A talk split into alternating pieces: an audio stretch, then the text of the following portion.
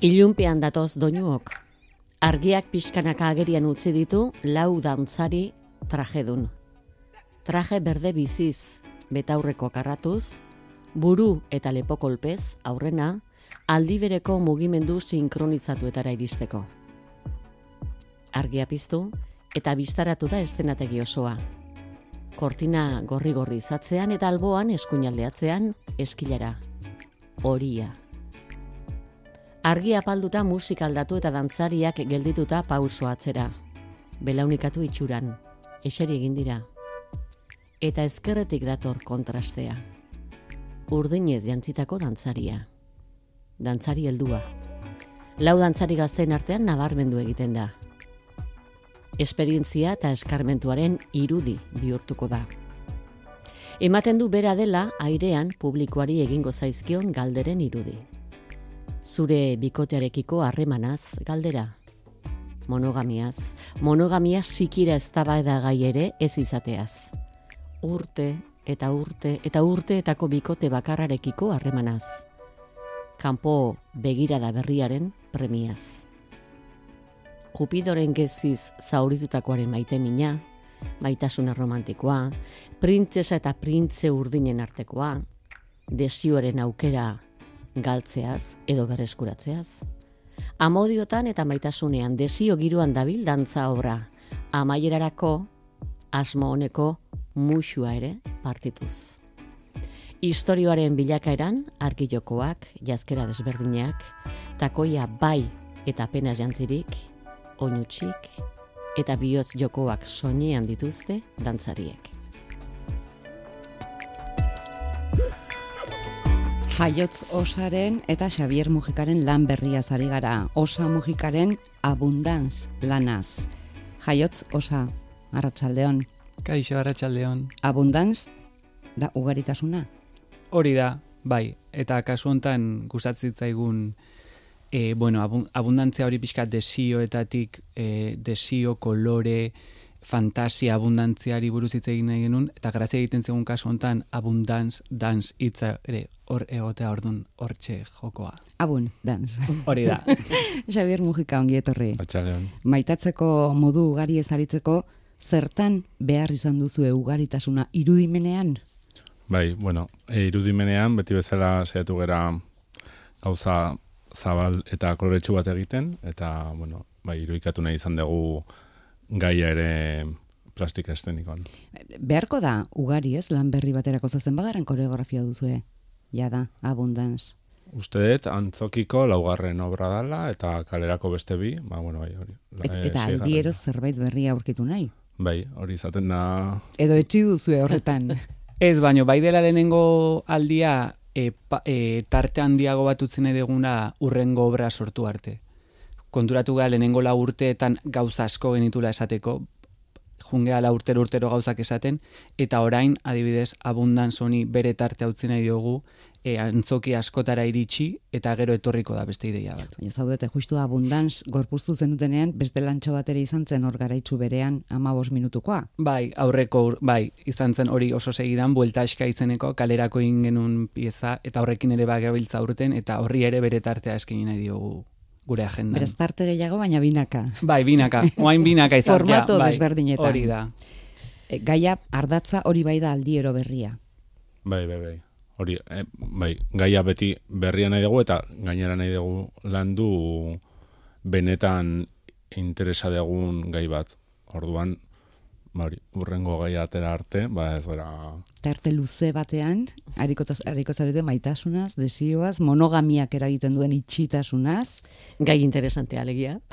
Bai, gure, guk e, hori, e, gure buruan zebien gai bat zen, eta elkarrizketa askotan, e, saio askotan ikusten genuen, e, kalean ikusten genuen, gure artean, gure lagunekin ikusten genuen zerbaitz eta hori taularatu nahi izan dugu.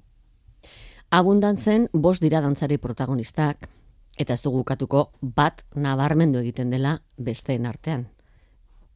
Bai, e, adineko emakume bat e, dago kasu hontan, interesgarri iruditzen zitzaigulako ere bai. Kristina e, Aldasoro. Kristina Aldasoro, hori da. e, ikuspegi hau e, adineko norbaitengatik etortzea, ez? Esaten genuen jo, e, ze, ze polita izango zen, ez? E, erakutsiko izan baligute e, beste maitatzeko modu batzuk ere badaudela. E, eta batez ere, e, printze edo printzesa horren bila eta bila ibiltze horrek ze frustrazio ekartzen duen. Eta horregatik jarri dugu emakume baten e, begirada hori ez, berak kontatuko baligu bezala nola izango litzaken fantasia mundu berri hori. Nola, bai? Barkatu. Iruditzen zitzaigulako ere interesgarria zala ez berritasuna beti bezala dirudi gazten gandik etorri behar dela eta ez nahi genuen planteatu kontrako ikuspuntua. Ja, bizi duen baten begiradatik. Zer esan zenioten berari? Ba, esan dosierra erakutsi genion. Eta lehenengo gauza esan ziguna, izan zen, baina hau pelikula bezala da, ez hau da, e, nik ez ez pentsatu, ez ez, esan, fikzioa da. Bai, guri gustatzen zaigulako ere bai, e, obrak hori izatea e, fikzioa. E, gu ere, osea, urteak daramatzago elkarrekin, osea, monogamoa gera, oso zaila da hortik hortik aratago joatea gaur egun, osea, gizartea horrela da. Baina, bai irutzen zaigula, taularatu behar direla galdera horiek, ez? Osea, beste mundu batzuk.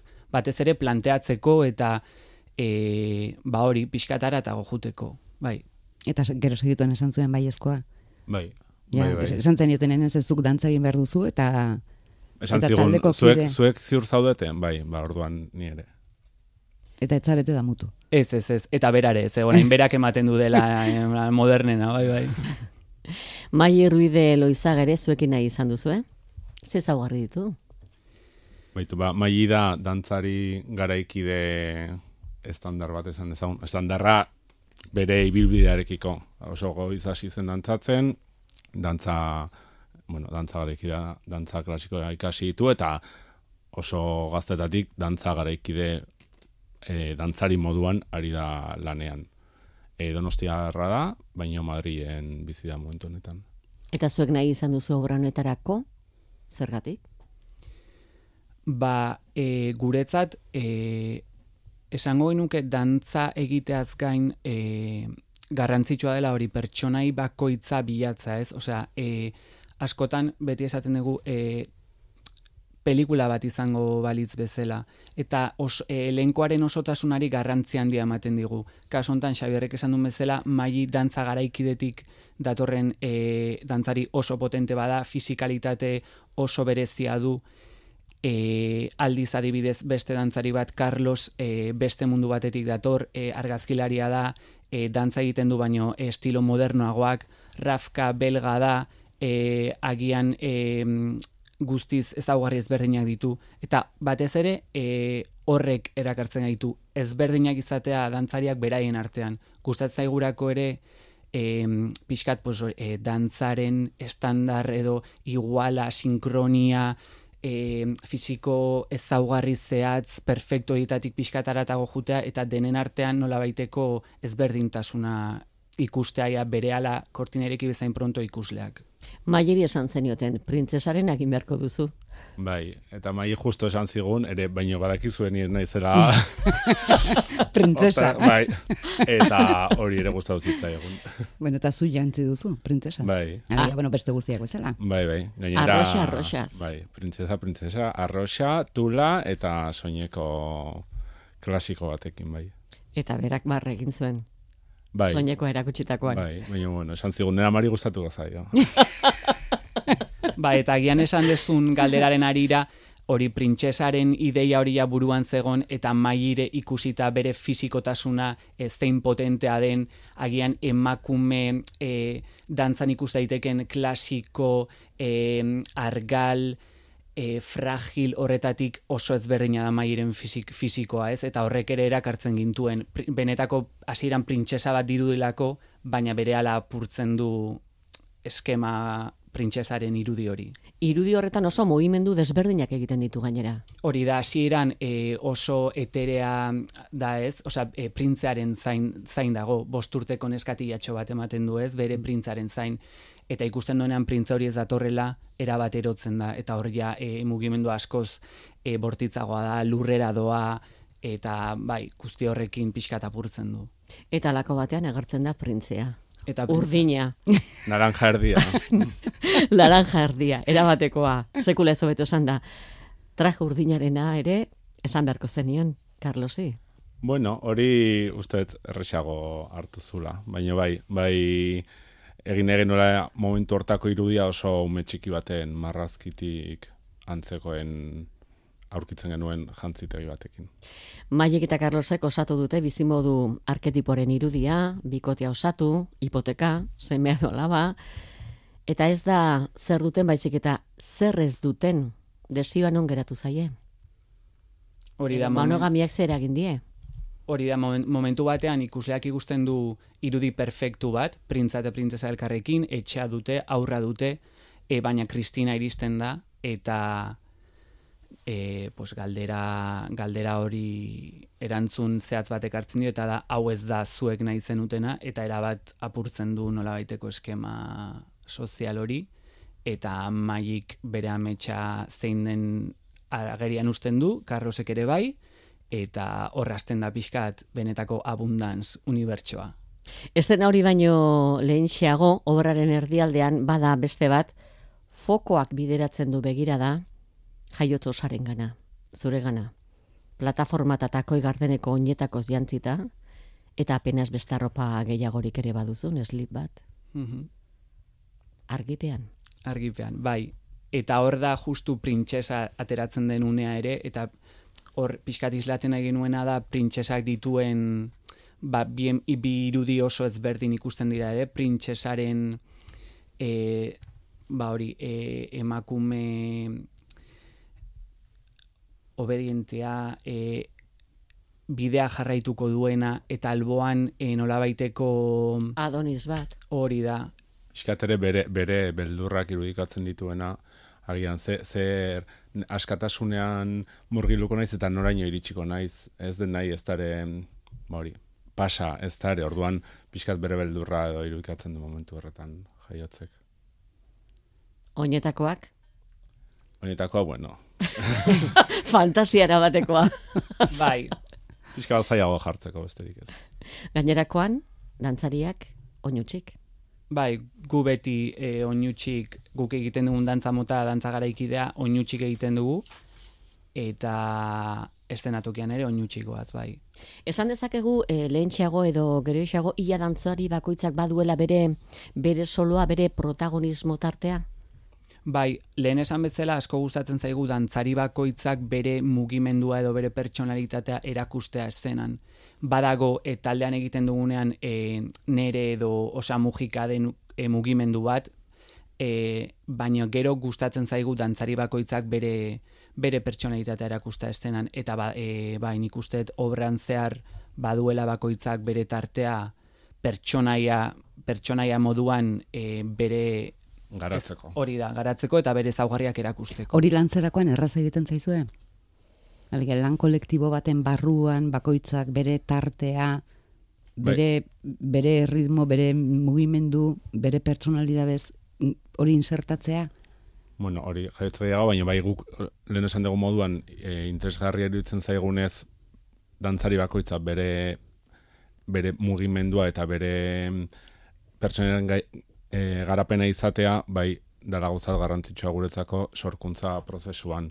Bere ekirtxe aurretikan normalean e, dantza kolektiboak edo jaiotzek aurretik prestatzen ditu, baina gero baitu gain bat aste beraiekin batera, ba hori guk aurretik pentsatutako dramaturgia azaltzen lagunduko duten bideak topatzeko. Bosgarrengo dantzariaren izena Bai. Rafka, esan du jaiotzek, Rafka Van Hoopleins. Super ondo. Gure ireko zaigu, eh? Bai, bai. bera bakarrik, eskilara horian, Mhm. beltzez, fokopean nabarmenduta, estenatokia ilunetan dela, eta geldi-geldi. Begiradaz desafiatzen ari alda ikuslea? Bai, momentu hori izango litzake agian e, ikuslearen begiradapean dagoen tigresa exotiko bat, oso polita, baino inoiz ez ezuna izango zure zure eskuez. E, nahi genuen hori e, ikusleak esatea jo, e, ze, ze gauza polita, baino ze garestia, ze ba, eskaparate baten aurrean zerbait ikuste dezunean bezala ez, e, inoiz ez ezun edukiko zerbait. Guretzat, ba hori, e, monogamiatik aratago izan dezakezun askatasun hori, ez? Ikuste zula, baina esatezu, ezinezkoa da. Ez dut hori nola, ze fantasia klase da, hori nola egongo naiz pertsona batekin eta aldi berean atea ireki eta beste batzuk ezagutu, eta gero etxera itzuli eta eta dena normal, ez? Eta pixkat rafkarekin eskaira horretan hori lortu nahi genuen. E, zerbait e, e, oso polita, nahi, nahi dezu, nahi dezu, baina ez dakit oso ez dakit lortuko dezun pixkator. Bai. Eta bere dantza mugimendua, geldua eta poliki-poliki jasten ditu eskilarak, baina etzaneko mugimenduan. Bai, eta hori zai, hori bai izan zera zaia, zeren, claro, eh, eskaiera hori ezagoen fizikoki, eszena eh, antzoki eritxe arte. Orduan aurretik eh, ensaio aretoan, claro, beste bateko berak imaginatu ze- zezakeen, baino eskaira iritsi zenean eta lehenengo alditan esan zuen, jo, jun behar naiz, osea, proba asko zehorrizkia zu egiten, zeren, hori eskaloi bakoitzan iskinakin eta probatuaren nola, nola ez minik hartu eta nola egin Narrasti mugimendu hori ez da? Hori da, bai. Bai, zoologikoan bezala animaliak izugarri politak dira, hor daude, baina ez, ez dituzu inoiz ikutuko, eta pixkat hori da landu genuna. Eta kontrastean bere mugimendu geldo hori, beste gainerako obrarekin konparatuta. Bai, e, hori, geldoa eta bai, momentu hori bai da pixat, bari, obran trantsizio momentua edo, eta ba, ikus, ikuslea lasaitzeko momentua, zeren ordura arte dago informazio, informazio, informazioa, azkar mugimendua, eta bueno, pixkat, ordura arteko guztia barneratzen laguntzeko momentua edo. Ez zergatik hitza. Alegia galdera da. Dantzak esaten duena ez alda nahikoa. guretzat askotan ez. E, egia da, e, gu beti saiatzen gerala e, ikusleak historia ulertzen. Guretzat garrantzitsua da mezuak argi argi uztea. Eta askotan irutzaigu dantza garaikidea e, abstrakzioan geratzen dela, eta aukera bada, baina gure kontatzeko modua agian zuzenagoa da. Eta askotan mugimendua etzaigu etzaigu horrea iristen. Ordun e, kasu hontan argi genuen galdera konkretu batzu nahi genitula e, eta galdera horiek di az, az, az, azkenean e, ikusleari buruan geratuko zaizkionak. Irudiak bai, dantza ere bai, e, musika ere bai, koloreak ere bai, baina galdera zehatz batzuk nahi genitun ikuslearen Literalki. hori da, entzun literalki. zitezela. Bai. Ziurtasun bat eukitzea, galdera hori egingo zuela ikusleak, eta ez mugimenduarekin bera, bere ikuspuntutik bururatuko zitzaion galdera, baiz eta guk planteatu nahi genuena. Amaieran ikusleari geratuko zaion beste irudia jazkerarena. Bai, Ze potentea da buzo bai hori ere, bihotz bueno, durena. egin genuen, bai egin genitun proba batzuk, zeren oiala ere guk, bueno, imprimatutako oiala da, eta bueno, Bihotzez jositako ja. bai, hori, nahi genuen jun, batakit, maitasunaren iruditegiko oinarrizko elementura, bihotzera. Eta apropos, apropos aintzen duzue tela edo oial jakin bat ere kasu honetan bihotzez betetzea? Nola, nola, barkatu? Tela apropos imprimatu arazi? Bai, bai, bai, hori, bai, kasu hontan, bueno, badago, e, Bizkaian enpresa bat, e, hainbat oial ezberdin dituena, eta zuk e, diseinu dezakezu eta imprimatzera bidali.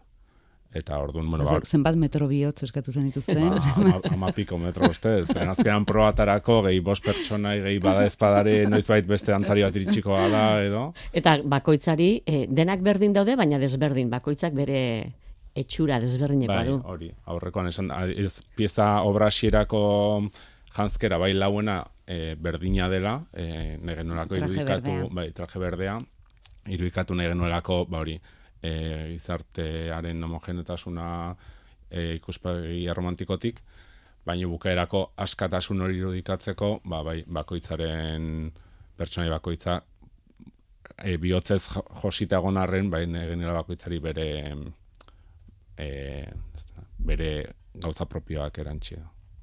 Fokopeko estena aipatu dugu, argiztapen desberdinak estena osorik erakusten dutenak, foko gorri-gorria, Álvaro Estradari eskatuta edo berak proposatuta. Ba hor ere elkarlana izaten da. E, irudi asko ja gure gure baitan daude. E, argi genuen kolore gorria e, egongo zela, txuria eta gorria, gero batez ere bihotz e, jantzkera horietara gindua zelako, eta nahi genuen hasieratik zerbait gorria egotea, Bai, elkarra nahi izaten da askotan, berak proposatzen ditu estena batzuk, baino asko gure burutatik datoz, bai. Hori ere, beste, hori ere, bada antzokian bertan probatu behar den gauza, eta hortarako aste oso bat eukitzen dugu, eta gauza asko momentuan ikusita sortzen diren gauza dira. Baina ordurako ja da, ja koreografia egina. Bai, bai, bai. Haren gainean. Eta jantziak eta dana, eta ja hasi, bauri albarorekin, lehenengo egunetik bari, estena pasatzen, e, bueno, ze probatzen, hau, hau ikusten dugu estena ontarako, bueno, bai, igual probatzerakoan ez da ez da uste genuen bezain ona, eta orduan beste zerbait pentsatu behar da, edo... Hmm. Musika gartxotena, e, hau ere, hau, hau aurretik, edo aurrena patxun-patxun ensaiatzen duzu, eta gero, edo soinuri gaben ensaiatzen duzu, E, hau aurretik, bai, guretzat musika ere oso garrantzitsua eta niretzat e, koreografo moduan e, musika, musikarekin sortzen dut ia beti. E, eta lehenengo aldia da gartxotek, e, gartxotekin lan egiten dugula obra oso, osorako, eta lehenengo aldia da obra osoan musika originala degulako. Eta nik baina bareituetela beste hori da, e, ba, mundua eraikitzera orduan, ba beste aurrera pausu bat, ez? E, obra guztiak du e, ba hori atmosfera bat eta bai izan da lehenengo aldia musikarekin ere argiekin bezala elkarlan zuzen bat izan degula artista batekin. Hasita zenbatera konturatu zineten ja bazen eukatela obra? Asterako. Bueno, hasi dantzariekin, dantzariekin asterako. Bai, gu beti dantzariekin hasi asterako e, obra idatzita, osea, oso argi dakagu zer egin. Oso, bueno, inoiz ez gara jun e, estudiora e, horritxuri batekin. Lehenengo gidoia dator, eta gero goaz mugimendua sortzera dantzariekin baina, karo, gidoia sortzerako ia bete asko. Bai, bai, guk, esanet, obraz, guk e, diru laguntza eskaera aurkeztua genuen martxoan, 2000 hogeita bateko martxoan, bas ginen lanean, gero ideiak aldatuz, eraldatuz jun ziren, eta nik esango nuke, ba, hori otxaian hasi ziren dantzariak lanean, ba, abendurako edo ja bazegoela, bai lan egin barzela bai, baino obra bere oinarri sendokuko zuela bagenekin abendura. Bueno, eta maitasunari buruz eta monogariari buruz hitz egiten zela, ez daki noiztik, osea 2019tik, así que vamos. Badira urte batzuk. Badira urte batzuk, honei bueltakari da. Aldatuz eta eraldatuz, esan duzu, asko aldatu da aserako ideia hartatik? E, bai, bueno, baitare, e, abundantzia horren barruan, agian beste gai batzuk eh, jorratzeko hau ideia geneukalako, baina azkenean erabaki genuen gai honekin nahikoa zela egin genuen obra egiteko. Gauza asko geratu zaizkizue? Bidean? Gaia irutzen zaigu potentea eta hasieran hori e, gaia lantzerakoan ideia asko ateratzen zian eta ideia hori garatzerako orduan beste beste hainbat ideia eta azkenean erabaki genuen zentratzea ba hori zerbait ba hori monogamia e, erakutsi guten printze printzesaren irudia eta gero emakume edadetu baten irudia sartu zen, baina hor geratu ginen. Bai. Bai, maitasunera mugatu genuen azkenean, ba beste gizarte kapitalistaren abundantziako beste hainbat alorretan sartu gabe edo. Mm, zentratu zen balantza eman aldi etor daitezken oraindik ondorengoetan. Bueno, ugari, ugari abundantzak egia esan emanaldiak ditu asko dauzkazu jadanik itzartuta. Gertuenekoa dataz bihar sopelan. Zer moduz bizi ohi duzu emanaldi bezpera? Bezpera orain uste ondo. Eguna bera e, segun, zen oso goiz gu e, antzokira sartzen gara bederatzietan, orduan, karo, pues, sopelara iristeko, ba, tera horko zazpiter ditan, ordu eta, pues, ba, seiterako desnatu, eta orduan azkenan egun oso... oso Goizeko bederatzietarako? Bai, gu, guk, bez, e, guk da, oiturakagu teknikarekin batera sartzeko goizeko batzitan, e, montajea hasi azten ordurako gu bertan egoteko edo zer gauza atarako ezper. Goizeko zeitarritan esnatuta eta jendaurreko emanaldia ze ordutan hasiko duzue? Zortzitan. Bai, e, azkenean, nik esate beti, azkenean gutxina dantzaitea da. Behin ja, teloia irekitzen danean, esate, jazta, ja iritsia momentua, baino bai, e, furgoneta alkilatu, furgoneta bete. Karo, bezperan, furgoneta guztia kargatu. Antzokira iritsi, argiztapena, osea, beti da, ba hori, erlojuaren kontra edo ez, ea iritsiko gean, gero, ondo ateatzen da. Baina, bai, azkenean, e, gutxina dantzatzea da, bai. Eibarren martxoaren lehen bizikoan, hogeita zeian lezon, bueno, honena izango da gure entzulek bere gertueneko aretoetako programazio hori begiratzea, aurkituko zaituztetean edo hemen, lentsuago edo beranduxeago. Saden litik lezio ugari ikasi duzue? Bai. Bai, izugarri pila, eta ikasten goaz, eh?